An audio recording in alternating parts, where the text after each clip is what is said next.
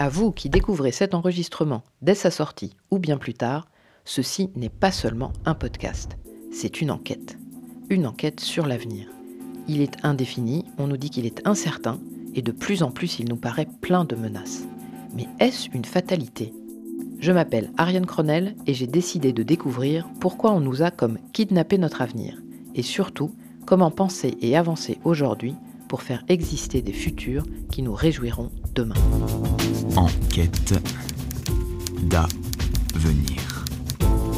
Le podcast.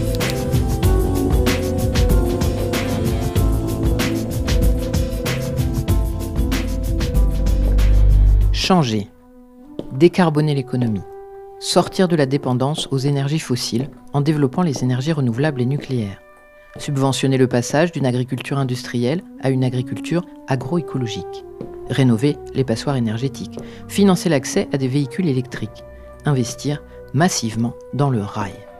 Et tout ça à grande vitesse pour espérer se rapprocher du net zéro en 2050. Et tout ça sans même parler d'autres transformations qu'il faudra financer, celle d'un système de soins dimensionné pour les besoins d'une population d'octogénaires, celle d'un système éducatif capable de former à l'incertain et à des métiers qui n'existent pas encore, celle de territoires devenant moins habitables et qui perdront de la population ou verront s'effondrer leur activité, à l'image des régions houillères de l'Est, laissées exsangues par la fin du charbon. Et tout ça dans un contexte social explosif, où les replis communautaires flattés par quelques pompiers pyromanes font perdre la tolérance du vivre ensemble, attisent un soupçon généralisé, opposent les uns aux autres de façon aussi stérile que violente.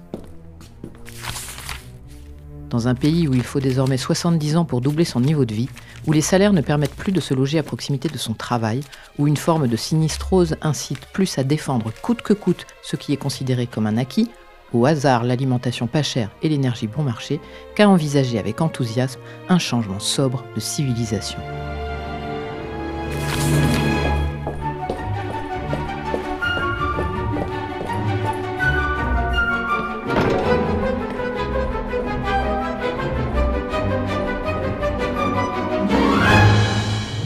On dit souvent que l'argent est le nerf de la guerre. Nous avons sans aucun doute la guerre mais avons-nous les nerfs? Alors aujourd'hui, on va à l'Assemblée nationale pour tout savoir sur les finances publiques. Avons-nous les moyens collectifs d'investir dans ces transformations structurelles profondes et extrêmement rapides qui sont la condition de réussite, non pas d'une trajectoire à plus 1,5 degré qui ne semble déjà plus atteignable, mais d'un maintien pas trop chaotique de l'habitabilité du monde? Oui, bonjour. Euh, j'ai rendez-vous avec euh, Nicolas Dufresne. S'il vous plaît. Merci. Nicolas Dufresne, administrateur de l'Assemblée nationale, est expert des questions de la dette et président de l'Institut Rousseau, un think tank qui a publié en mars 2022 une étude consacrée aux moyens à investir pour atteindre la neutralité carbone. Il est donc un témoin tout indiqué pour m'expliquer quels sont les investissements à engager pour espérer infléchir notre trajectoire climatique. C'est peut-être un paradoxe, mais il va falloir dégager des moyens très importants pour parvenir à être sobre. La sobriété énergétique, la, sobriété dans, notre usage des ressources naturelles va nécessiter une, énorme transformation de notre appareil euh, productif, de euh, nos capacités à nous chauffer, à nous déplacer, à nous nourrir également. Euh, et, et, donc tout ça suppose vraiment de repenser la machine économique telle qu'elle est aujourd'hui. Et c'est pour ça que moi j'aime bien le terme euh, qu'on emploie souvent à l'Institut Rousseau, que j'ai le plaisir de diriger, qui est le terme de reconstruction écologique. Alors pourquoi reconstruction écologique? D'abord parce que en 1945 on a fait ce, grand effort de reconstruction et on a lancé des grands plans parce que là aussi l'économie était ravagée et qu'il fallait euh, changer, qu'il fallait réembrayer sur un nouveau modèle économique. Et puis par ailleurs, je pense qu'il va falloir reconstruire toute une série de nos dogmes, notamment en matière budgétaire, en matière financière, en matière monétaire, pour réussir à parvenir à faire cette reconstruction écologique. Donc c'est à la fois une reconstruction matérielle et aussi une reconstruction intellectuelle qui est nécessaire justement, et les deux sont étroitement euh, liés. Les deux sont liés évidemment. Il faut penser un autre système, un autre monde, pour avoir un cap à tenir et une idée précise des actions à conduire pour y parvenir, et donc pour dimensionner l'effort à fournir, notamment en monnaie sonnante et trébuchante. Concrètement, on parle de quel niveau d'effort? Aujourd'hui, tout le monde parle du rapport euh, Pisani-Ferry-Mafouz, qui, qui, a fourni une estimation qui est d'ailleurs très similaire à la nôtre, euh, qui euh, disait qu'il fallait à peu près 2% du PIB chaque année d'investissement supplémentaire. Et alors nous, avec l'Institut Rousseau, dans notre étude 2% pour 2 degrés, on a estimé plus précisément qu'il fallait 2,3% du PIB d'investissement supplémentaire chaque année. Alors il faut distinguer deux choses. Il y a d'une part ce qu'il faut investir de manière générale pour la transition.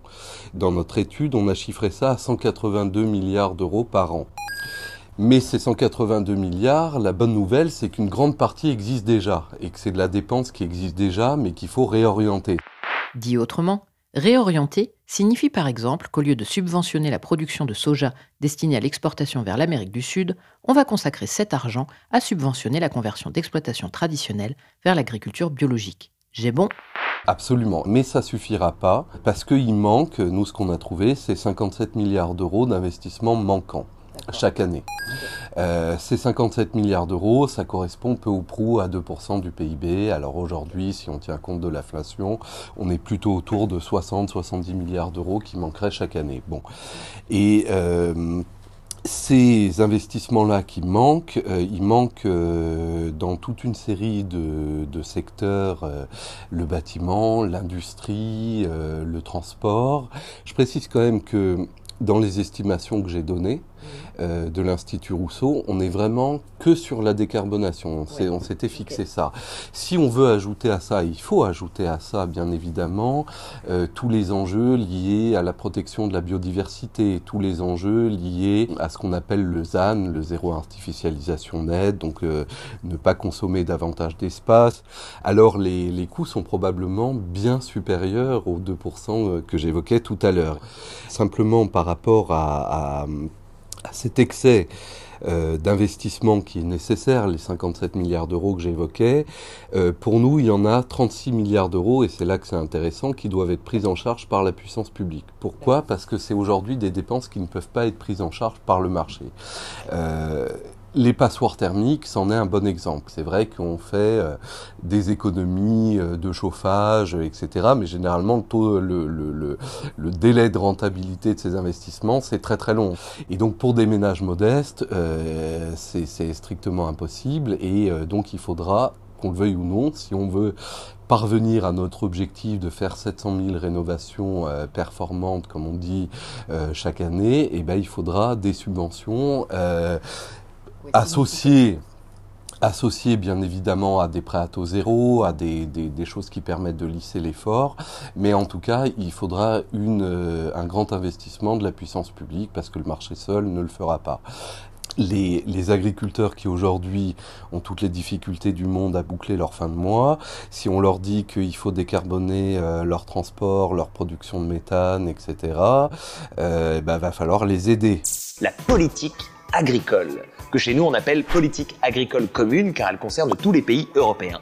C'est la PAC. Revoyons les bases. La PAC, en gros, c'est les subventions accordées aux paysans. Donc l'Europe donne de l'argent aux agriculteurs parce qu'il faut soutenir l'agriculture, hein, il faut faire en sorte qu'on ait une agriculture qui marche bien en Europe, que tout le monde ait à manger pour pas trop cher. C'est cool à la base. Donc un paysan gagne sa vie avec la vente de ses produits et les subventions, les aides de l'Europe. Mais aujourd'hui, nos paysans gagnent de moins en moins avec la vente de leurs produits. Ils ne touchent presque plus que des subventions ce qui les oblige donc à tout faire pour toucher un max de subventions.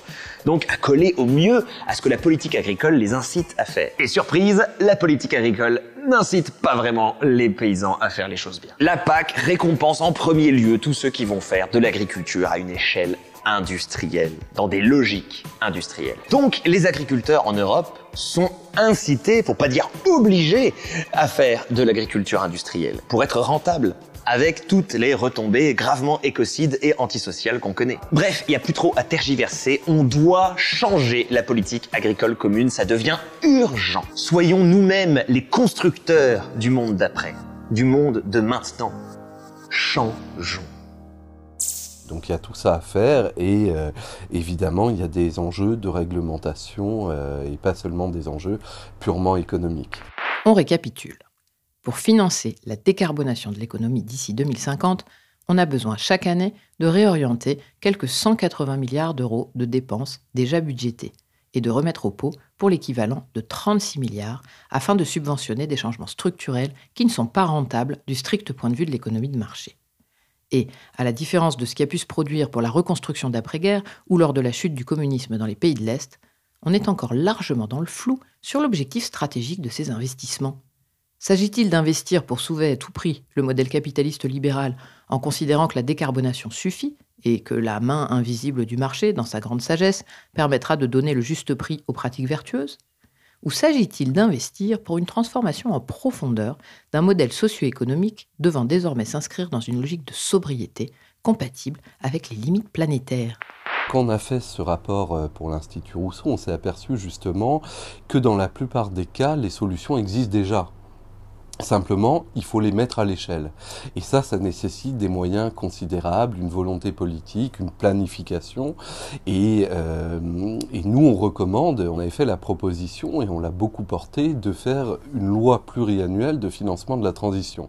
Il en existe en matière de défense, il en existe même en matière de recherche, il n'en existe pas en matière euh, de transition écologique, alors que c'est là qu'on a besoin euh, d'avoir une visibilité très forte. Loi de programmation pluriannuelle.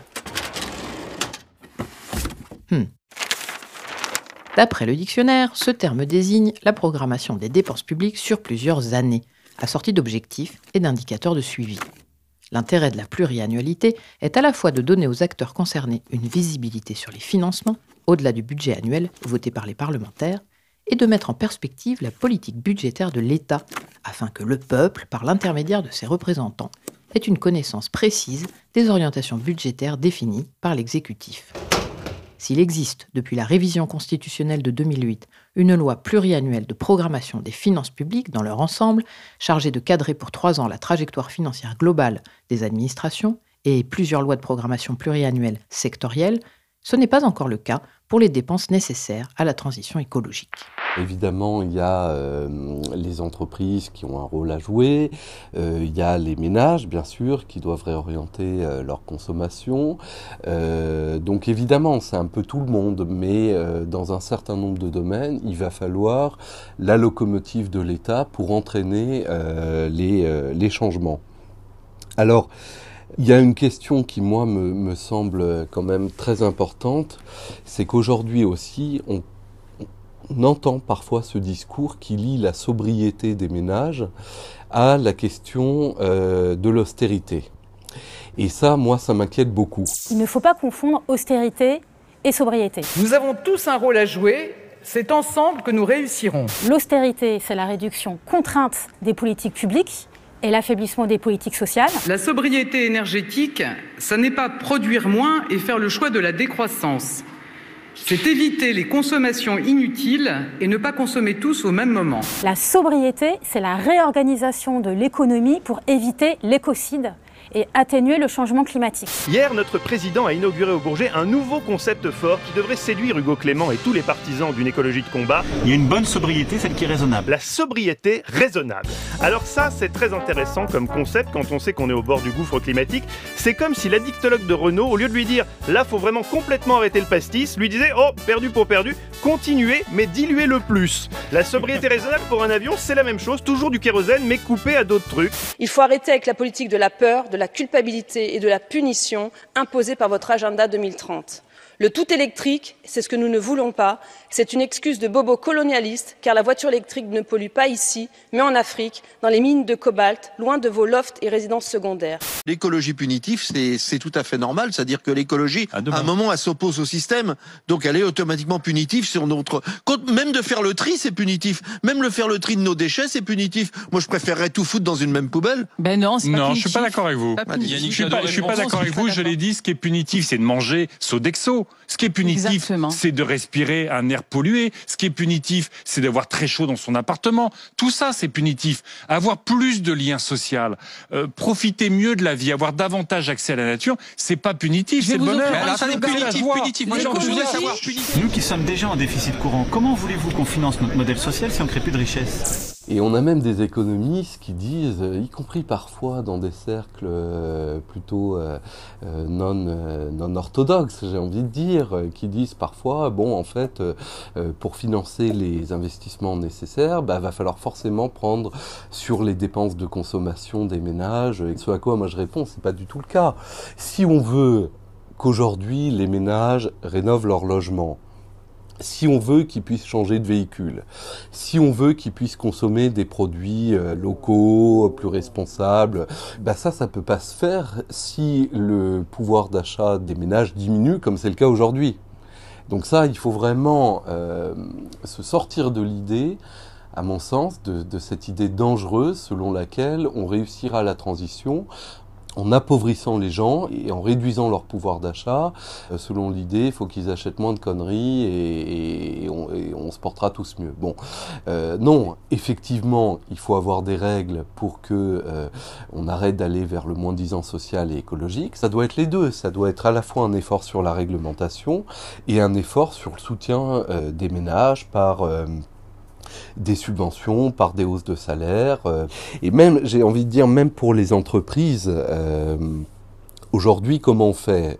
Pour les entreprises. On leur dit il faut faire du reporting euh, environnemental, euh, euh, social et financier, toujours fidèle à cette logique selon lequel le marché, une fois qu'il aura la bonne information, euh, prendra automatiquement les, les décisions nécessaires.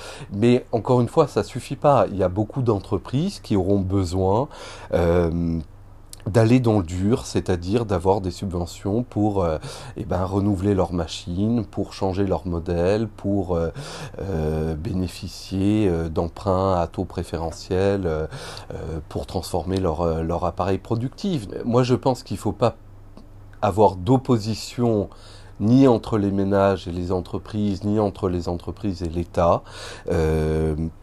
Une planification écologique digne de ce nom doit réunir tout le monde, le faire dans la justice sociale et le faire avec des objectifs où tout le monde peut avancer. Tout ça me rappelle furieusement la logique de planification nationale pendant la période des Trente Glorieuses. Avec un État moteur des transformations, garant d'un cap clair, co-constructeur de grandes réussites industrielles comme Airbus, le TGV ou le nucléaire. Est-ce que ce n'est pas cela qu'il faut réinventer aujourd'hui? Mais avec quels moyens financiers? Quel serait le budget que l'État pourrait réellement consacrer au financement de la transition? Pour le dire de manière euh, un peu synthétique, aujourd'hui le budget de l'État hors sécurité sociale, c'est à peu près 450 milliards d'euros. Si on veut être très précis, le périmètre des dépenses de l'État pour 2024 a été estimé à 491,9 milliards d'euros par la loi de finances. Le tout avec une dette publique qui dépasserait le PIB à hauteur de 109,7%. Hmm, et il faudrait donc rajouter à ces 491,9 milliards au moins 36 milliards de nouvelles dépenses. En fait, ce qu'on constate, c'est qu'il y a eu une grande transformation dans les euh, modalités, dans la structure de dépenses de l'État. Là où dans les années, euh, pendant les 30 glorieuses que j'évoquais, on était autour euh, de 10% d'investissement public euh, chaque année, aujourd'hui l'investissement public ne représente que moins de 2% du PIB. Donc l'investissement public a baissé. Les dépenses de fonctionnement de l'État, euh, c'est-à-dire la masse salariale, les, les, moyens, euh, l'immobilier, etc. Contrairement à ce qu'on pense, ça n'a pas explosé du tout, c'est resté stable depuis les années 80. Ça n'a pas bougé.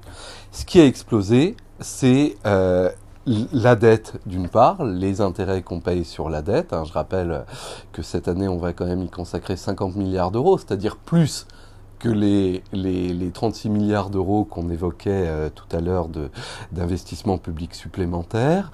Euh, Aujourd'hui, il faut savoir qu'on va devoir renouveler les deux tiers de notre dette publique avant 2027. Donc si on renouvelle ce stock de dette avec des taux qui sont aujourd'hui à, à, à 3%, et ben la charge de la dette, elle va exploser. On paye 50 milliards d'euros aujourd'hui, on va en payer probablement 80 voire 100 milliards d'euros demain. Donc demain, il n'est pas impossible qu'on ait une charge de la dette qui représente 20% du budget de l'État. Euh, voilà.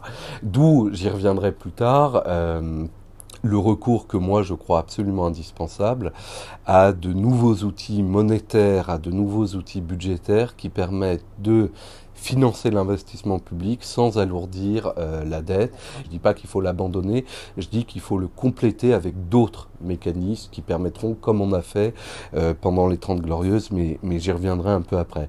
Et alors l'autre poste de dépense qui a, qui a explosé, c'est les aides aux entreprises.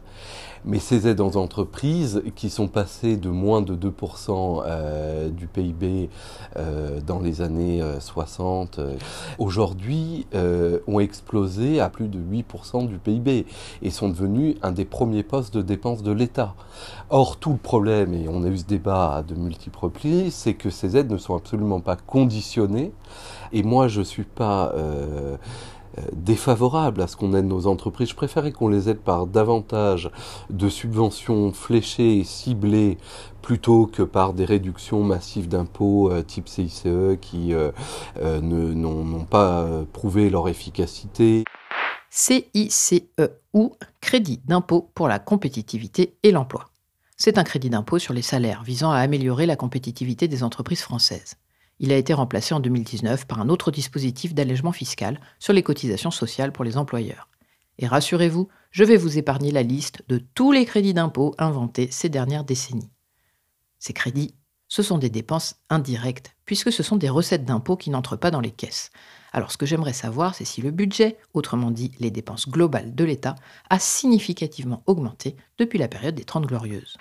Il augmente en euros courants, bien évidemment, euh, il augmente euh, d'une certaine manière, il augmente en, proportion, en effet, de, du PIB, mais encore une fois, avec, euh, avec cette réserve selon laquelle, et j'y tiens, je tiens beaucoup à le rappeler, les dépenses de fonctionnement, les dépenses de personnel, en proportion, n'ont pas augmenté.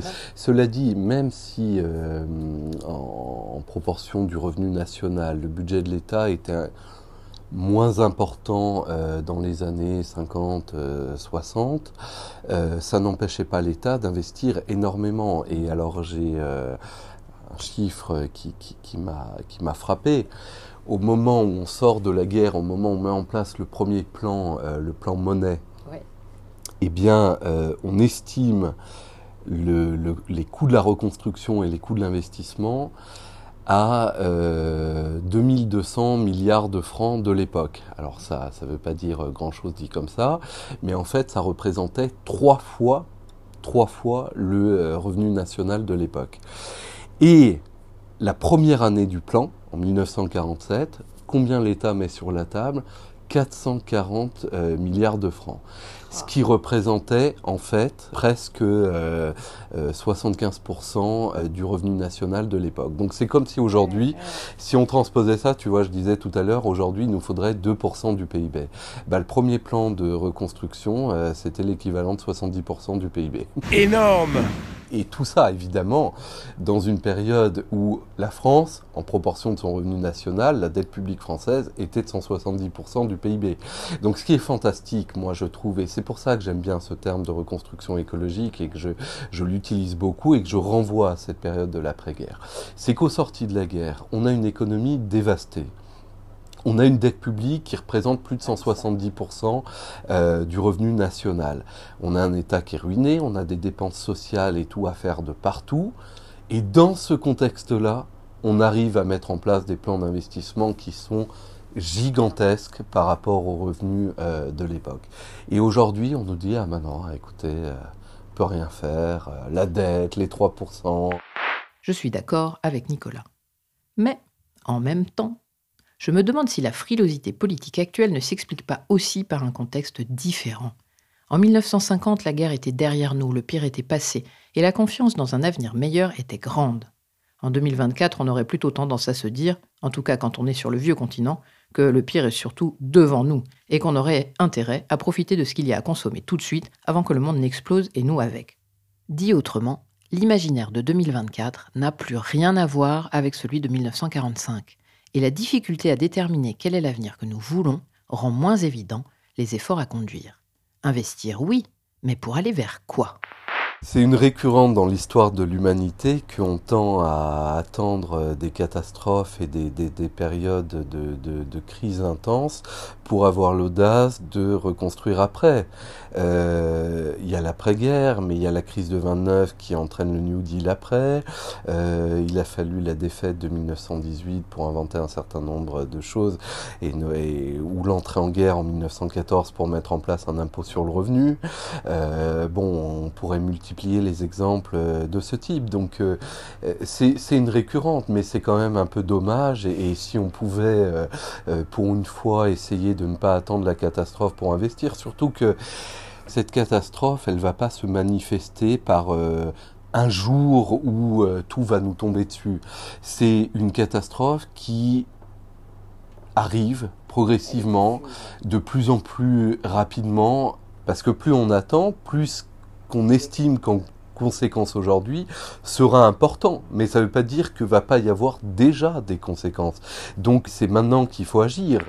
À force de reculer pour mieux sauter, il faut agir et investir dans tous les secteurs en même temps, très rapidement et massivement.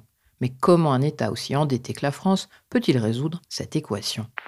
Permets-moi de, faire juste avant, encore une fois, un petit parallèle avec la période de l'après-guerre euh, euh, très rapidement. En fait, à l'époque, on se posait la question de comment on allait financer tout ça.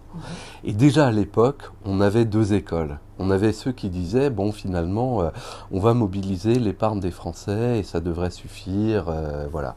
Sauf qu'à l'époque, bah, justement, tous ces investissements, ça représentait plus que tout le bilan bancaire euh, réuni. Donc l'épargne ne suffisait absolument pas. Et qu'est-ce qu'on a fait pour répondre à ça? Eh ben, on a organisé le fameux circuit du Trésor. C'est pour ça qu'on l'a mis en place. Pour les non-initiés, le circuit du Trésor est une modalité de financement utilisée par l'État français entre les années 40 et les années 60. Le Trésor public disposait d'un compte à la Banque de France sur lequel les institutions publiques françaises, notamment le système bancaire, devaient déposer leur trésorerie.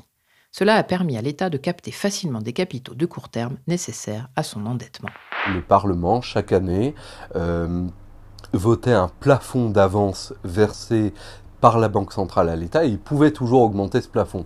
C'est-à-dire que euh, le, le, le, voilà, c'était pas mal. Mais oui, mais pourquoi pas Voilà. Il n'y avait pas Maastricht, c'était plus simple. Il n'y avait pas Maastricht, c'était beaucoup plus simple et, et euh, ça marchait quand même assez bien puisque euh, c'est quand même pendant cette période et avec ce type de système-là qu'on a réussi non seulement à financer les grands plans d'investissement et d'autre part à avoir une dette la plus faible parce que c'est ça qui est fantastique, c'est que l'investissement public n'a jamais été aussi fort que pendant les Trente Glorieuses. Et on sort des Trente Glorieuses en 1974, la dette publique n'est que de 20% du PIB. C'est ça qui est fou, c'est qu'on n'a jamais autant investi et la dette n'a jamais été aussi faible. Et les 30 années, même les 50 années qui ont suivi euh, après, euh, et ben on n'a jamais aussi peu investi et la dette n'a jamais été aussi forte. C'est nul Bien sûr qu'on peut récupérer euh, des marges dans euh, la justice fiscale, mais on va récupérer quoi? Quelques dizaines de milliards d'euros, c'est pas du tout négligeable.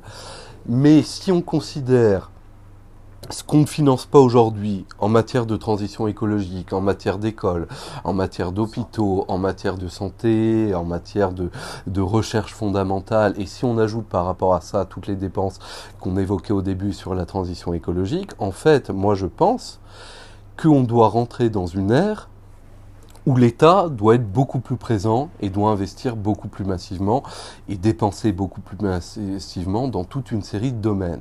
Et ça, ça ne pourra pas se faire euh, seulement sur la base d'une imposition euh, accrue. Il va falloir trouver d'autres moyens de, euh, de trouver de quoi financer les dépenses publiques dont on a besoin, parce que je crois à la louche qu'il va falloir au moins 100, 150 milliards d'euros en plus de dépenses chaque année si on veut être sur le champ large de la décarbonation, de la protection de la biodiversité, des dépenses sociales, de la recherche fondamentale, du fonctionnement de l'hôpital, etc. Ah 150 milliards, c'est quand même beaucoup plus que les 36 dont on parlait tout à l'heure. Parce que les 36 en question ne concernent que l'enjeu de décarbonation de l'économie et de nos modes de vie. Ils n'incluent pas les mesures d'accompagnement au changement de système, au hasard les aides pour accompagner les salariés dont les emplois vont disparaître vers d'autres secteurs et d'autres métiers. Il n'inclut pas non plus les mesures de rattrapage de décennies de sous-investissement pour l'hôpital ou le système éducatif, sans même parler du vieillissement de la population et de ses effets sur le système de santé. En outre, ces 150 milliards qu'évoque Nicolas ne sont qu'une estimation sur la base de trajectoires prévisibles. Donc une estimation qui ne tient pas compte des événements imprévisibles qui pourraient survenir par là-dessus. Entre nous, quelle que soit la facture finale, je ne vois toujours pas bien comment trouver de quoi la payer. Tu as tout à fait raison. Euh, cela dit, encore une fois, euh, le changement, il, y a une partie qu'on ne maîtrise pas et il y a une partie qu'on peut organiser. Alors comment on finance tout ça? Ben, il y a plein de leviers. Il y a un premier levier, on planifie et on dit combien il va falloir dépenser, combien on veut dépenser euh, dans les années à venir. C'est la loi de programmation, donc déjà ça permet de compter.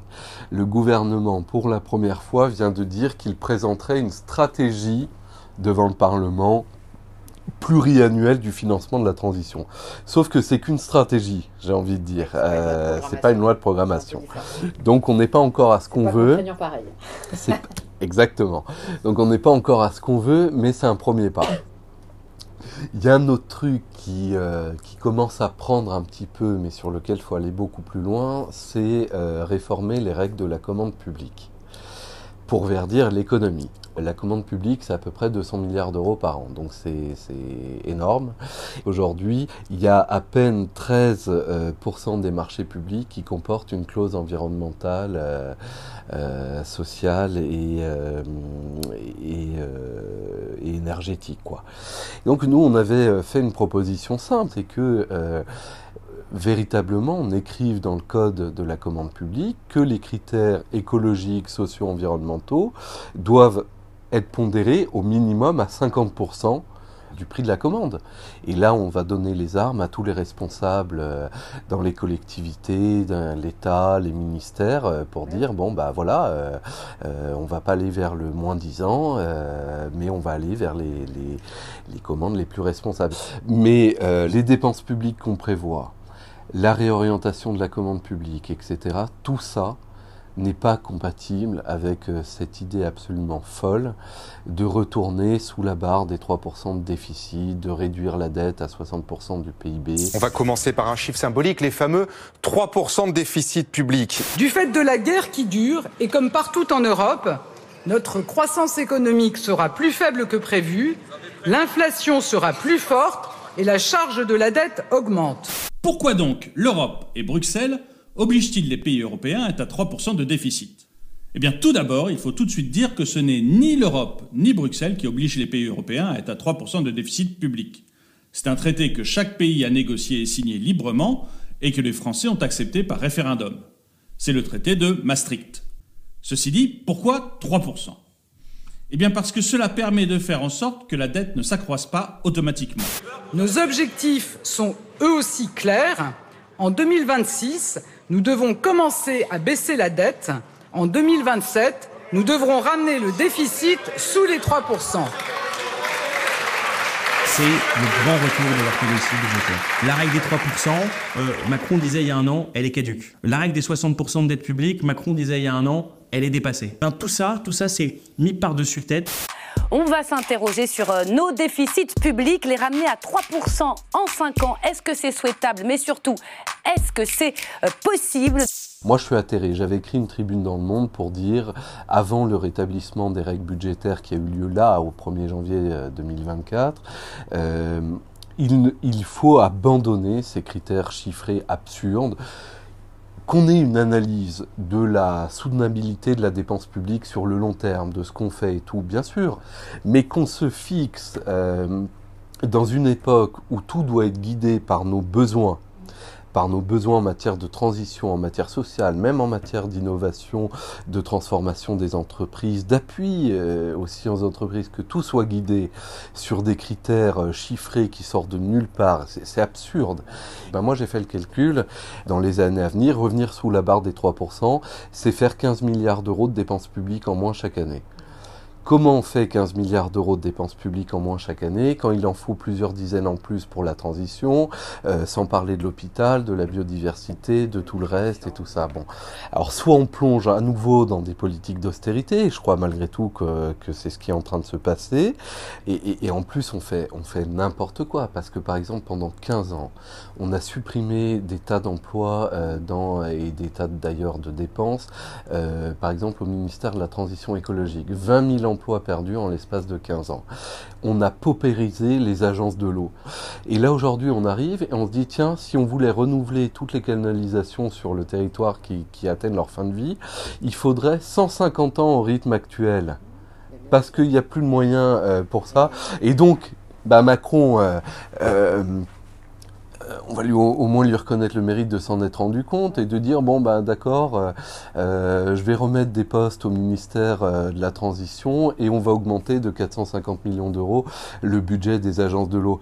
Mais pourquoi avoir supprimé tous ces postes pendant la décennie précédente et faire cette politique de gribouille où on supprime au maximum puis on s'aperçoit que ça crée des, des, problèmes à n'en plus finir donc on dit ah bah tiens on est allé trop loin maintenant faut remettre. C'est insupportable. Complètement crête.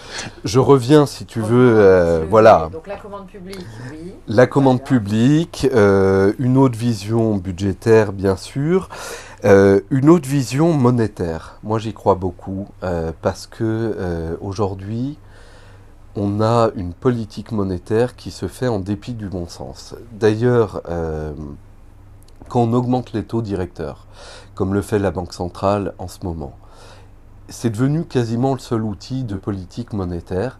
On pénalise tout le monde. On fait aucune distinction quand on augmente le taux d'intérêt entre les entreprises qui ont besoin de se financer, les entreprises de la transition, euh, les entreprises fossiles. Bref, tout le monde est logé à la même enseigne.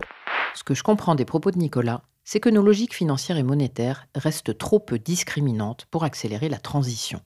Avoir des taux d'intérêt différenciés, plus favorables pour les entreprises vertes, permettrait pourtant sans doute d'accélérer le développement et d'augmenter l'impact de ces entreprises. On fait pareil quand les banques viennent se refinancer auprès de la Banque centrale. On dit, euh, elles apportent des, des, des collatéraux, hein, c'est-à-dire des titres, des obligations des, des entreprises ou des États. Ben on dit, on différencie quand c'est des entreprises entre les entreprises polluantes et les entreprises pas polluantes. Autrement dit, les banques qui continuent de financer les énergies fossiles ou des entreprises très carbonées auraient des conditions de financement moins favorables. Ce serait de nature à inciter tout le système financier à se tourner vers des titres d'entreprises moins polluantes. Bah alors pourquoi est-ce qu'on ne le fait pas? Pourquoi on ne le fait pas? Parce qu'il y a un très fort lobby euh, bancaire qui, euh, pour l'instant, bloque tout. Quand on voit que euh, l'ancienne responsable de l'agence France Trésor, qui se charge de placer la dette de l'État, est devenue l'une des dirigeantes du lobby bancaire français, euh, bon bah on va pas on va pas espérer que on va pas espérer en effet que que, que l'agence France Trésor euh, fasse des choses défavorables aux banques et, au niveau de, de, de la banque centrale c'est terrible parce qu'en plus ils se protègent ça commence à se casser ce discours, mais jusqu'à il n'y a pas longtemps, il se protégeait derrière l'idée de dire oui, mais nous, on doit être neutre. Donc c'était le principe de neutralité monétaire.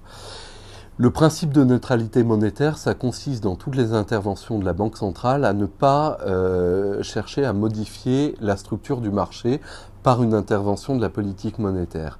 Mais du coup, qu'est-ce qu'il faisait Il reproduisait la structure du marché telle qu'elle existe, donc dominée par des entreprises fossiles, par des entreprises polluantes. Donc c'était tout sauf une neutralité. Et ça l'est toujours d'ailleurs, hein, je parle au passé, mais en fait ça n'a pas changé. Si on continue comme ça, eh ben non seulement on n'aide pas une nouvelle économie à émerger, mais en plus on tend à fossiliser l'existant. Donc la neutralité monétaire, en fait, c'est de la reproduction euh, économique et, et, sociale. Donc dans les discours, ils commencent à dire bon, euh, c'est vrai, euh, c'est vrai qu'on peut pas défendre ça. Sauf qu'en pratique, bah, ils font rien des mesures concrètes euh, que déjà on avait recommandées avec Alain Grandjean en 2020 dans, notre livre Monnaie écologique. On avait listé toute une série de propositions concrètes pour verdir la politique monétaire. Et bah tout ça ne se met pas en place ou très difficilement. On a créé un réseau euh, des banques centrales pour le verdissement de l'économie qui est d'ailleurs porté par la Banque de France, formidable. Qu'a fait ce réseau pour l'instant? Rien. Si je résume, nous avons donc des besoins de financement en nette augmentation, des marges de manœuvre réduites à cause de notre dette publique, et nous n'utilisons pas les leviers monétaires et financiers qui pourraient accélérer la décarbonation de l'économie. Ah, ça me rappelle les propos d'Asinapi dans l'épisode 9, qui s'interrogeait à haute voix sur le rôle des banques. Doivent-elles financer l'économie telle qu'elle est, ou telle qu'on voudrait qu'elle soit demain? Et si on veut qu'elle change demain, ne doit-on pas d'abord faire évoluer nos réglementations? Le traité de Maastricht a coupé toutes les possibilités d'avance et de financement euh, des banques centrales à l'État.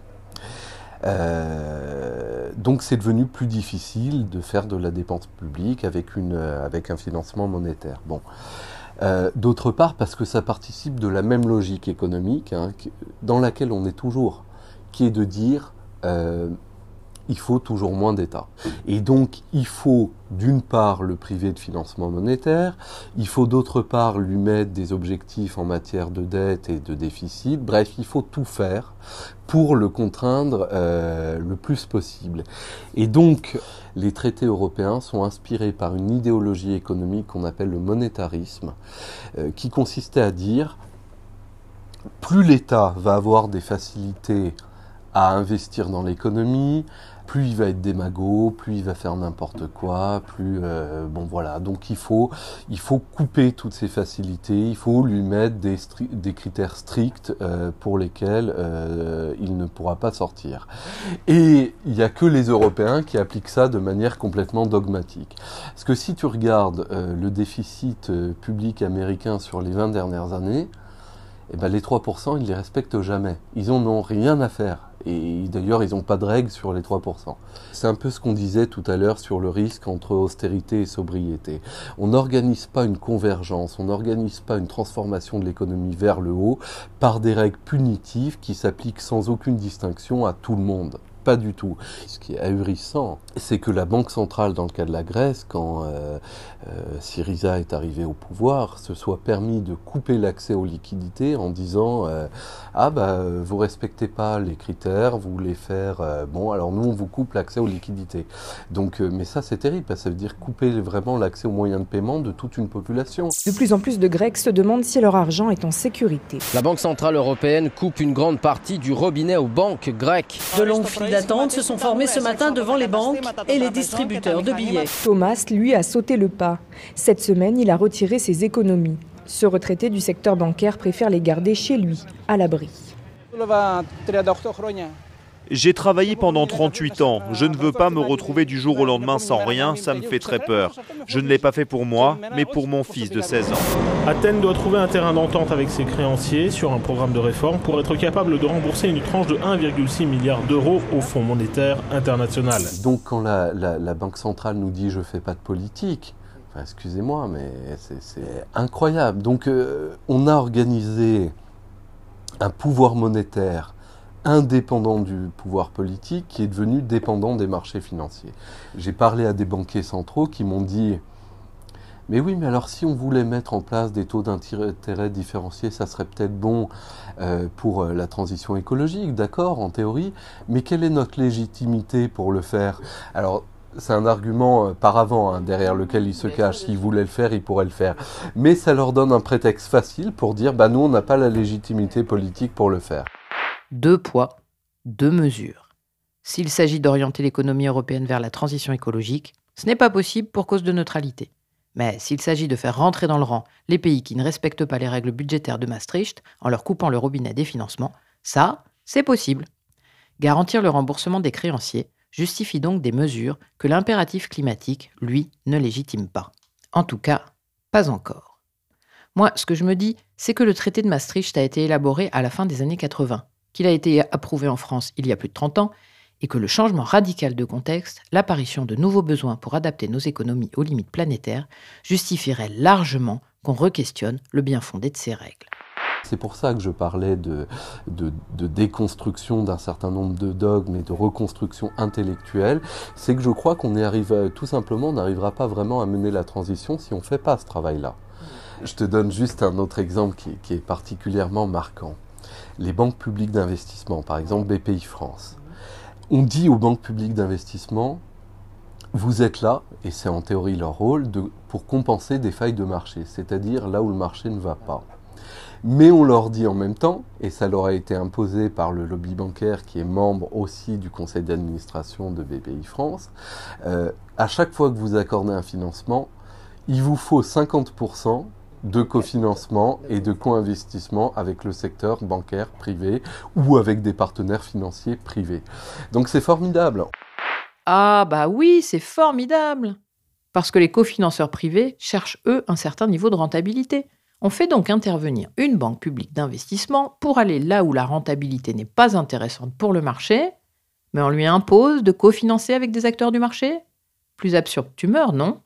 Tant qu'on ne se libère pas mentalement, juridiquement et, économiquement de toutes ces contraintes qu'on a imposées sur la commande publique, sur euh, les banques publiques d'investissement, sur les, règles de dépenses de l'État, sur la politique monétaire, tout ce qui a été organisé pour, pour euh, tout ce qui a été pensé pour organiser l'impuissance de l'État et plus généralement de la puissance publique, bah, l'État va quand même être sérieusement euh, contraint et en difficulté pour organiser euh, euh, tout ce qu'il faut dans, dans, la transition écologique.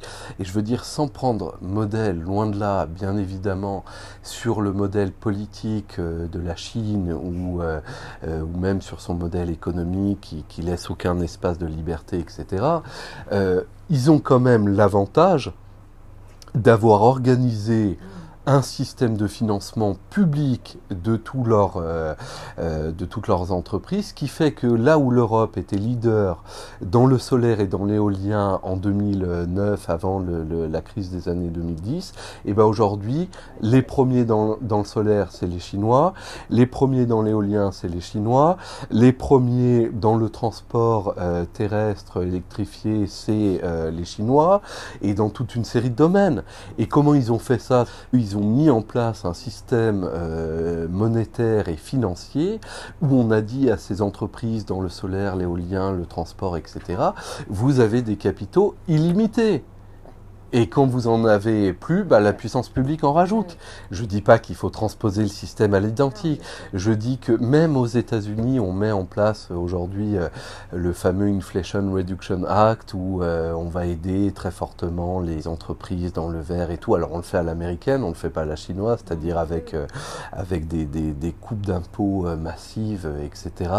Mais il n'y a qu'en Europe qu'on est complètement à la traîne, là où les autres investissent massivement. Et quand la Banque Centrale Européenne, en l'espace de moins de 10 ans, a créé 6 000 milliards d'euros de monnaie euh, pour aider les marchés financiers, accessoirement pour acheter des dettes publiques et aider, euh, et aider un petit peu les États à se sortir de la crise. Cet argent, il vient d'où? Il n'a pas été emprunté, il n'a pas été levé par l'impôt, il a été créé. Eh ben, on ne peut pas flécher ce, pouvoir de création monétaire vers tout ce qu'on n'arrive pas à financer aujourd'hui. Pourquoi les gouvernements européens s'obstinent-ils à réduire leur dette publique quand les Américains et les Chinois s'affranchissent allègrement de ces considérations? Pourquoi la neutralité monétaire est-elle à sens unique? Pourquoi continuer à vouloir plus de concurrence et moins d'État quand la transition écologique implique des investissements non rentables pour le marché? Pourquoi continuer à croire que la main invisible du marché va nécessairement organiser les flux économiques de la meilleure manière possible?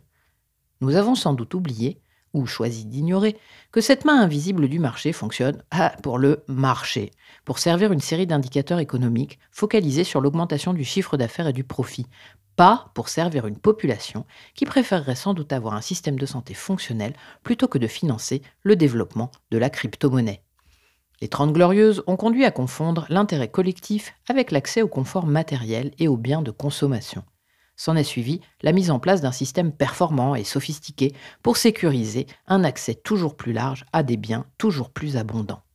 Comme le dit Nicolas, il est peut-être grand temps de reconstruire, en théorie et en pratique, une économie et un système financier tournés vers d'autres objectifs, et de repenser ce qui définirait au XXIe siècle l'intérêt général. Enquête d'avenir.